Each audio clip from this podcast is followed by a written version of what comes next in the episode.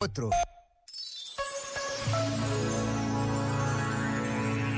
Não é aquilo que se faz, é a forma como se faz. Não é aquilo que se diz, é a forma como se diz.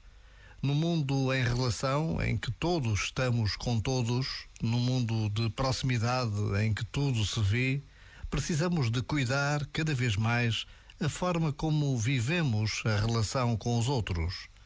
Precisamos também de cultivar cada vez mais o respeito que a proximidade exige. Já agora, vale a pena pensar nisto. Este momento está disponível em podcast no site e na app.